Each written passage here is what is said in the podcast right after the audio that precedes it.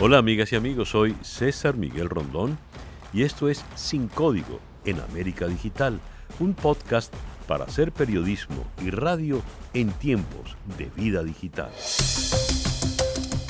Para el día de hoy tenemos un episodio muy especial. Para el día de hoy, vigencia del general José Antonio Páez. Recién leí un tuit del historiador Rafael Arraiz Luca. El 13 de junio se cumplen 230 años de un personaje central de nuestra historia, José Antonio Páez.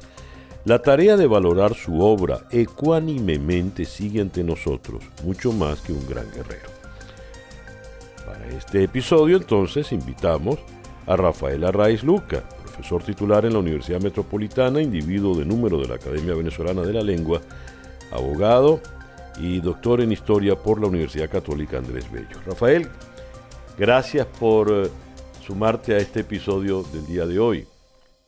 No, con el mayor gusto, César. Un placer para mí. Y también hemos invitado a otro destacado historiador, como lo es Pedro Benítez, de la Universidad Central de Venezuela, donde es profesor de Historia de la Economía. Pedro, bienvenido al episodio de hoy. Muchas gracias a ti, César, por la oportunidad y muy honrado y agradado de acompañarlos a ti y al doctor Rafael Arraiz Luco. A ver, ¿por qué dices la obra de Páez hay que valorarla ecuánimemente? Esta palabra ya pues eh, le pone una musiquita especial a la figura de José Antonio Páez. José Antonio Páez, para mi generación, era uno de los héroes de la independencia. En los 21 años de la revolución bolivariana ha pasado a ser casi un traidor a la, República y un traidor nada menos que a Simón Bolívar. ¿Por qué la ecuanimidad es necesaria para hablar de Páez? Rafael Arraiz Luca. Bueno, porque primero Páez tiene una vida muy larga, son 83 años, y no se le puede juzgar solamente por haber encabezado el proceso de separación de Venezuela de Colombia. Además, habían suficientes razones como para que eso ocurriera. La idea de que se estaba traicionando al proyecto de Bolívar desde aquí es una idea equivocada, es una simplificación. Realmente había un grupo muy grande de venezolanos que quería separarse del proyecto colombiano. Y ese grupo tuvo al general Páez como la cabeza visible. Lo que hace es encabezar un movimiento separatista, pero eh, de ninguna manera eh, se puede calificar eso de una traición. Además, la historia no, no se puede estudiar en estos términos mitológicos, sino más bien en términos históricos. Por eso digo ecuánimemente, porque además hay que juzgarlo en la plenitud de su obra. Estamos hablando del hombre que más influyó en Venezuela a lo largo de todo el siglo XIX. Estamos hablando de un hombre que empieza en 1821 a tener una gran influencia porque es el factor decisivo en la victoria de la batalla de Carabobo y en 1863 todavía está dando guerra. Literal. Literalmente, ¿no? Sí. Y para ti, eh, Pedro, ¿quién era en realidad, visto desde este presente, eh, José Antonio Páez?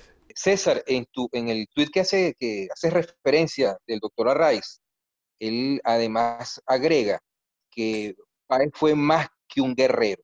Es decir, eh, para nosotros está muy metido en la cabeza el hombre, el, caudillo de los llaneros, eh, las queseras del medio, el héroe de Carabobo, ¿no? El, factor uno de los factores fundamentales en la guerra de independencia, ¿no? el gran caudillo popular venezolano eh, de la independencia. Pero es que además eh, Páez, su figura histórica está muy asociada, muy íntimamente asociada al surgimiento de Venezuela como una identidad nacional.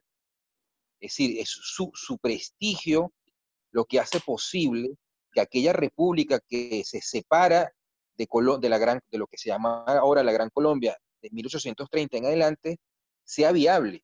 Es ese prestigio lo que hace que esa primera república, esa primera ensayo republicano que Venezuela tuvo del año 1830 a 1848 haya sido eh, viable.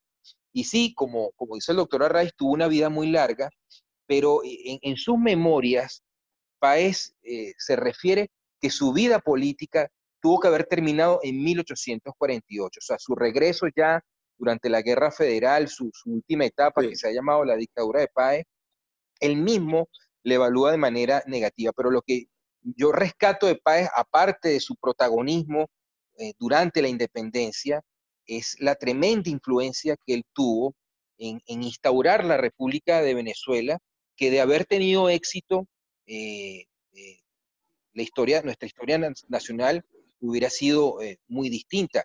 Páez junto con Sublet ensayaron un, un modelo republicano que no tenía nada que envidiarle a lo que se estaba tratando de poner en, práctica en el mundo occidental en aquel momento. Por supuesto, en un país muy pobre, miserable, arrasado por la, por, la guerra, eh, que hizo al final inviable ese ensayo. Pero creo que, hay que es algo que hay que reconocerle al general Páez, hombre apegado a las leyes, muy tolerante, además, viéndolo en su contexto de lo que era el mundo occidental en aquella época es una figura realmente extraordinaria desde el punto de vista político, pero también de, su, de, otros rasgos de su personalidad. Fíjense, eh, el Páez ocupa, eh, humanamente hablando, un espectro tan amplio que de alguna forma es el que le da la tropa popular, el arraigo popular a la causa en, la guerra que era una guerra civil, fundamentalmente, ¿no? El, que le arrebata las huestes a Bobes en su carisma del arraigo popular era el general Páez, que era el llanero por antonomasia frente al carequeño mantuano que era eh, Simón Bolívar. De ese individuo de la estepa, del llano, del, del hombre a caballo, termina tocando violín en Nueva York es decir, es un personaje que ocupa, ocupa un espectro humano extraordinario, muy, muy amplio. ¿Quién era ese individuo de verdad? Un hombre inteligentísimo, que terminó tocando violín y terminó interpretando a Otelo. José Antonio Páez cantaba e interpretó Otelo en una ópera improvisada, por supuesto, pero, pero muy bien hecha. Y además, algo que señalaba Pedro de pasada, eh, los dos gobiernos de José Antonio Páez son gobiernos muy correctos, incluso con una prosperidad económica notable. ¿Por qué? Porque el general Páez tenía conciencia de sus limitaciones y escogía a gente que sabía.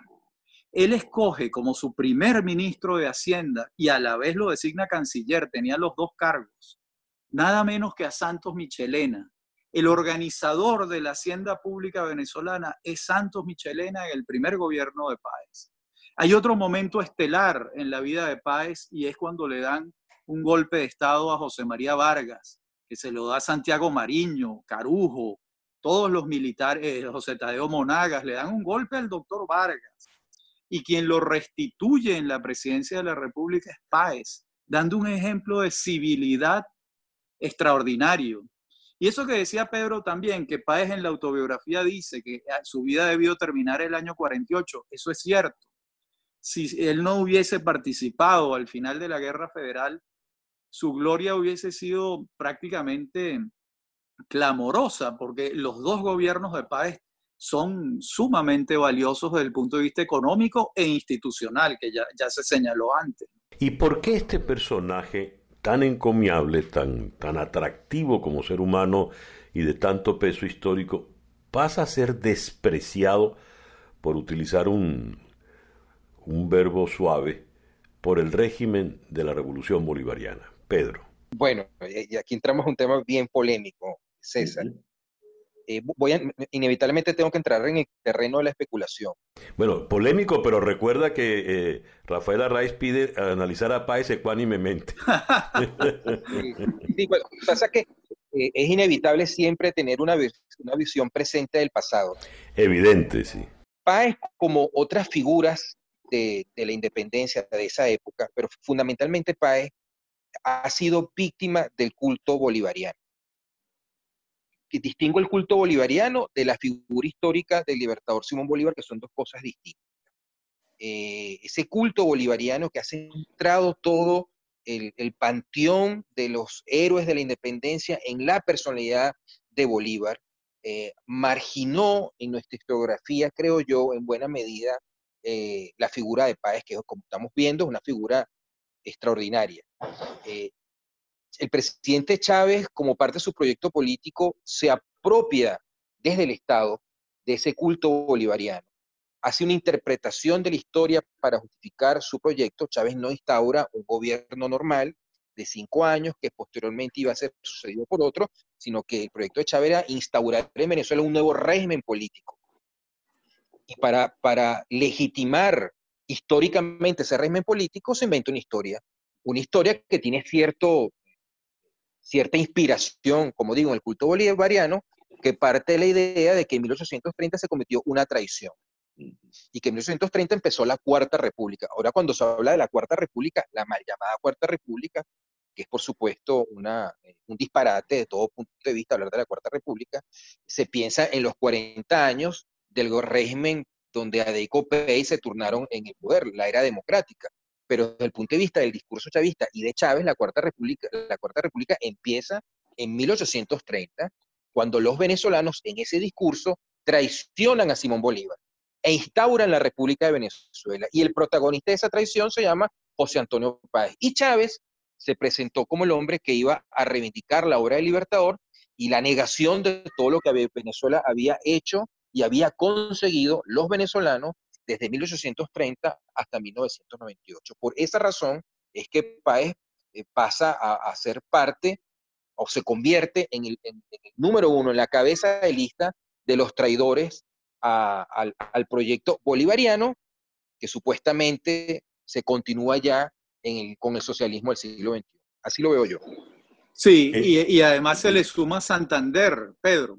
El otro traidor es Santander. Es un traidor aquí y un traidor al lado. Según ese esquema, eh, según esa lectura.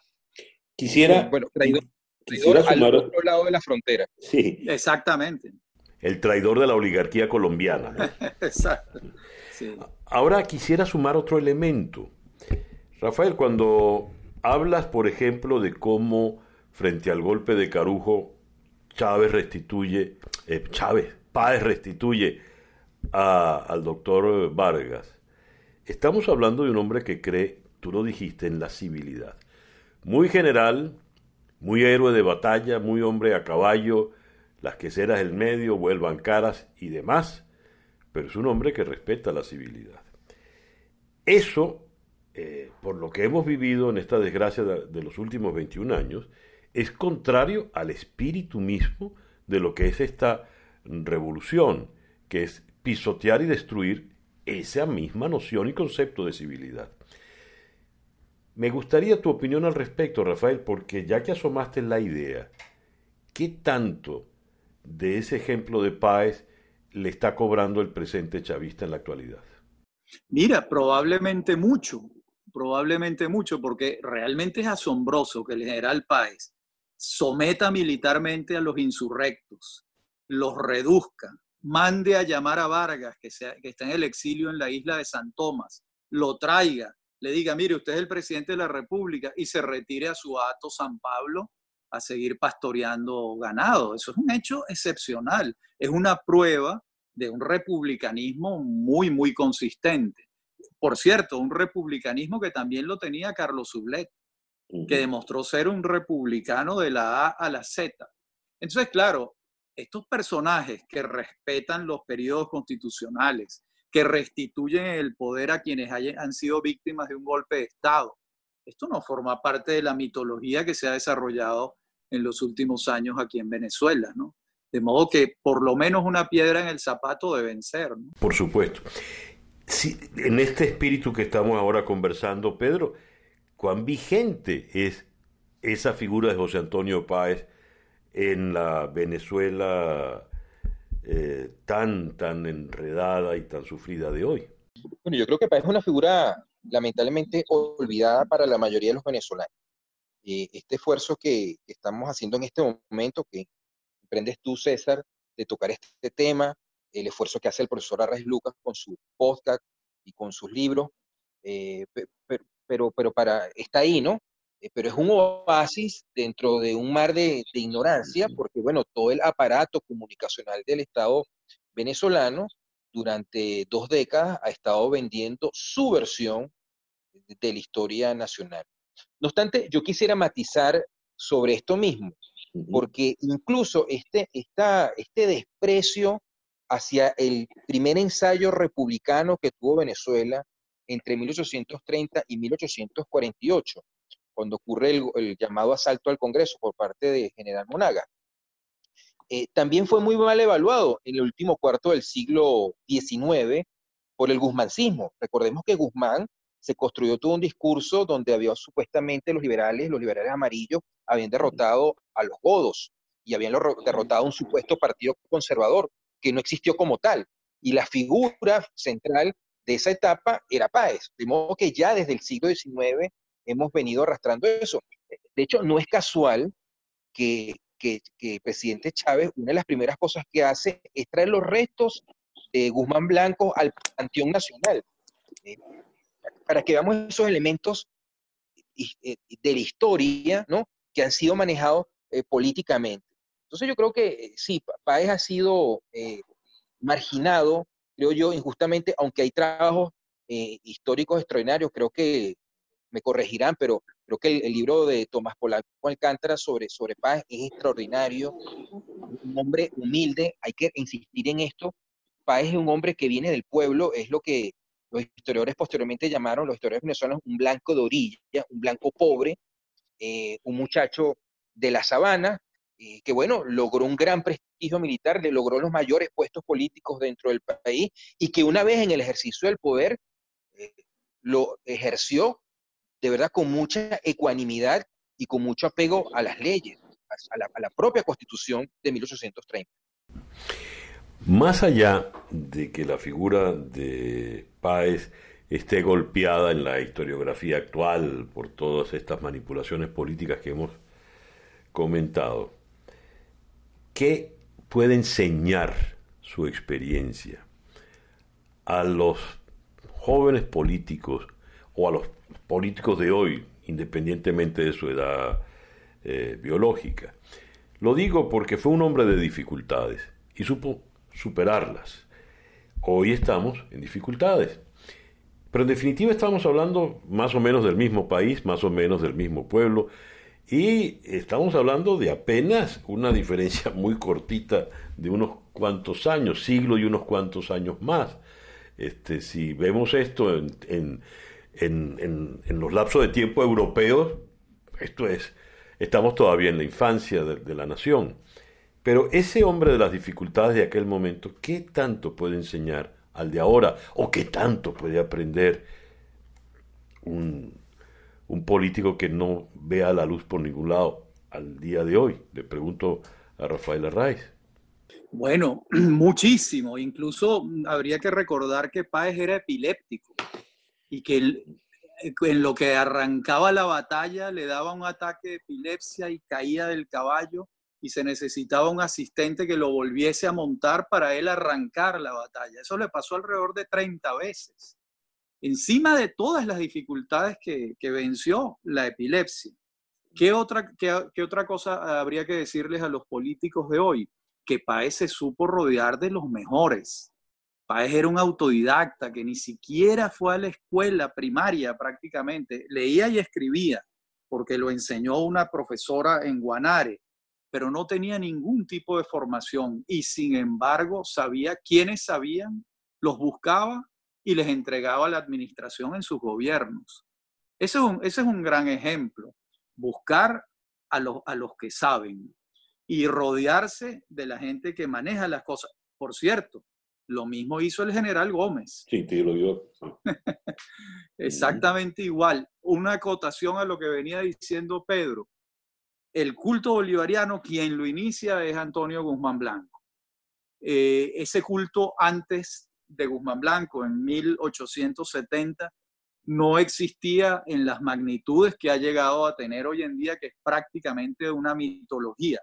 Es más una, una suerte de, de religión acrítica que convierte al libertador en el protagonista de todos los hechos, así él ni siquiera haya estado allí. que eso es algo que, que asombra todavía más, ¿no? Ponen al libertador como autor de unas batallas en las que ni siquiera estuvo. Eh, de modo que esto hay que corregirlo, hay que, hay que ver el proceso de la historia venezolana, no a través de la mitología de, de unos personajes, sino entendiendo que se trata de un concierto plural, con muchas voces. Para tratar de entenderlo hay que verlo así, creo yo. Ya estamos cercanos al final. Si alguien nos escucha o alguno de las personas que nos está escuchando dice, estos quieren reivindicar a Chávez para acabar con la figura de Bolívar o la figura de ese Bolívar chavista o esa figura que el chavismo hizo de Bolívar. ¿Qué podríamos responder, Pedro? Bueno, para empezar, que eh, el primero que reivindica a, Bolívar es el propio Páez. Así es. Siendo presidente, promueve la traída de los restos del libertador. Páez jamás renegó de la figura del libertador, en lo absoluto. Eh, Páez se sintió siempre orgulloso de haber servido a Bolívar a la causa republicana. Temo que el, el primer testimonio en contra de que se quiere utilizar ahora la figura de Páez en contra de Bolívar es el propio José Antonio Páez. Pero permíteme muy rápidamente hacer el siguiente agregar el siguiente comentario. César, pues tú preguntabas qué se puede aprender hoy de la figura de Páez. Eh, Rafael Arraiz Lucas se refería a los políticos, pero yo me quiero referir a los militares venezolanos de hoy en día. Porque Páez, el poder político, la influencia que tuvo, devenía fundamentalmente de su prestigio militar ganado en el campo de batalla. Y ese hombre puso las armas al servicio de la ley y de la república. Yo creo que es una lección institucional poderosísima que podemos rescatar de la figura de José Antonio Páez. Sin duda. Importante, además importantísimo. ¿Qué es cuando uno dice en un militar cuyo prestigio viene del campo de batalla? Eh, obviamente, claro, no, no, disculpen si estoy forzando la conversación, pero es que ocurrió la, invasión en la bahía de Macuto, que durante toda nuestra vida hemos sabido que es apenas una playa, ¿verdad? Porque ni a puerto llega, pero ahora es una bahía quizá para que en el discurso oficial emule a la bahía de Cochinos, allá en Cuba. Pero después de esa chambonada, el eh, ministro de la Defensa, general en jefe, Vladimir Padrino López, ha condecorado a los héroes de, que repelieron esa invasión. Y cuando esas son las grandes hazañas, eh, quiero saber qué significa el prestigio militar ganado en el campo de batalla versus el que no se ha ganado en ninguna batalla. Porque evidentemente la pregunta la hago en función de Venezuela 2020. Claro, bueno, el prestigio del general Páez, eh, contabilizado por Manuel Landaeta Rosales, fue participar en 43 batallas y vencer en 39. Eso se dice fácil. Participó en 43 batallas, salió ileso y venció en 39. O sea, mayor prestigio militar que ese Nadie. Yo creo que ni siquiera el Libertador participó en tal número de batallas. De modo que ese es el origen de ese prestigio. Además, insisto, un hombre que no tenía formación militar, como si la tuvo Bolívar, como si la tuvo Miranda, como si la tuvo Sucre. Este es un hombre que se hace por, en el campo de batalla con sus intuiciones. De modo que ese, ese es un prestigio militar muy bien ganado, sin la menor duda. Al día de hoy, y al día de hoy, imagínate, comparar eso con el episodio de Makuto, que es un episodio muy confuso. Eh, toda esa operación es muy extraña porque uno no sabe realmente de qué se trató. Yo como historiador casi que no me puedo pronunciar hasta tanto no se aclaren los hechos, porque realmente es una confusión. Porque uno pudiera pensar, bueno, fue un montaje, eh, un montaje que hubo allí, bueno, pero hay unas declaraciones de unos participantes que dicen que no era un montaje. El coronel Nieto Quintero y un diputado alemán, eh, de apellido alemán, eh, Acción Democrática, creo. Dicen que no, que eso estaba montado y que eso era una cosa seria. Entonces tú dices, bueno, pero ¿qué es esto? O sea, por ahora no, realmente no se sabe qué fue lo que pasó ahí. Bien, Pedro, te cedo la palabra pues para que concluyas esta, esta conversación del día de hoy, desde este, desde este presente 2020. El ejército venezolano actual se, se presenta como el heredero de las glorias patrias. Yo no voy a entrar en eso, en este tema en este momento, por, por otras cosas, porque no hay tiempo. Pero yo creo que el ejército venezolano, los oficiales militares venezolanos tienen que hacerse una profunda autocrítica. A mí como civil, como un venezolano civil, a mí me, es muy triste el papel que juega nuestra Fuerza Armada Nacional y nuestro alto mando militar, porque no solamente es el incidente de Macuto, fue la guerra contra el dólar, la guerra contra la escasez, la guerra económica, el cierre de la frontera con Colombia, la forma en que eh, eh, el, el, el rey de Bolívar trata a nuestros indígenas al sur del río Orinoco. Es una larga lista de, chambonadas que hablan muy mal del profesional militar venezolano. Ellos tienen una responsabilidad para con este país. Eh, para eso se les ha dado la arma a la República. Y si quieren buscar un ejemplo, que lo busquen en hombres como el general Páez o como el general Carlos Zulet, hombres que se ganaron un prestigio militar. Que por cierto, el prestigio militar de Páez se, gana se lo gana en una etapa muy particular de la guerra de independencia, porque como sabemos, la primera etapa fue una guerra civil entre venezolanos.